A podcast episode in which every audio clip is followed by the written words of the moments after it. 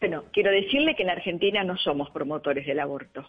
Estamos simplemente legalizando el aborto para aquellas mujeres que quieren hacerlo. Nadie obliga a nadie a hacerse un aborto.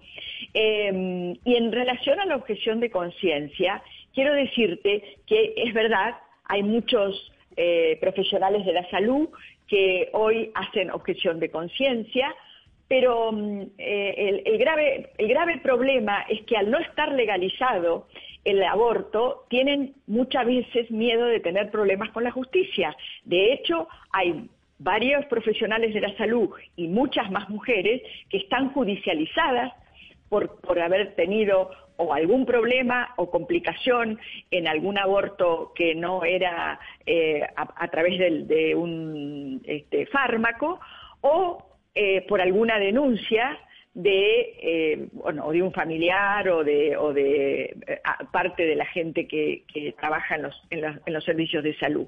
Por lo tanto, yo estoy convencida que ahora que nosotros tenemos ley, va a haber muchos médicos eh, que, o mejor dicho, va a disminuir la cantidad de médicos que hacen objeción de conciencia.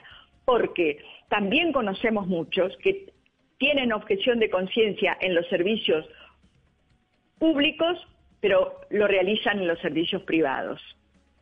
Es un gran negocio el aborto clandestino. Por lo menos en la Argentina lo es, lo sabemos todos. Y esto lo que va a, terminar es justamente con ese negocio clandestino que lleva, se lleva puesta la vida de las mujeres.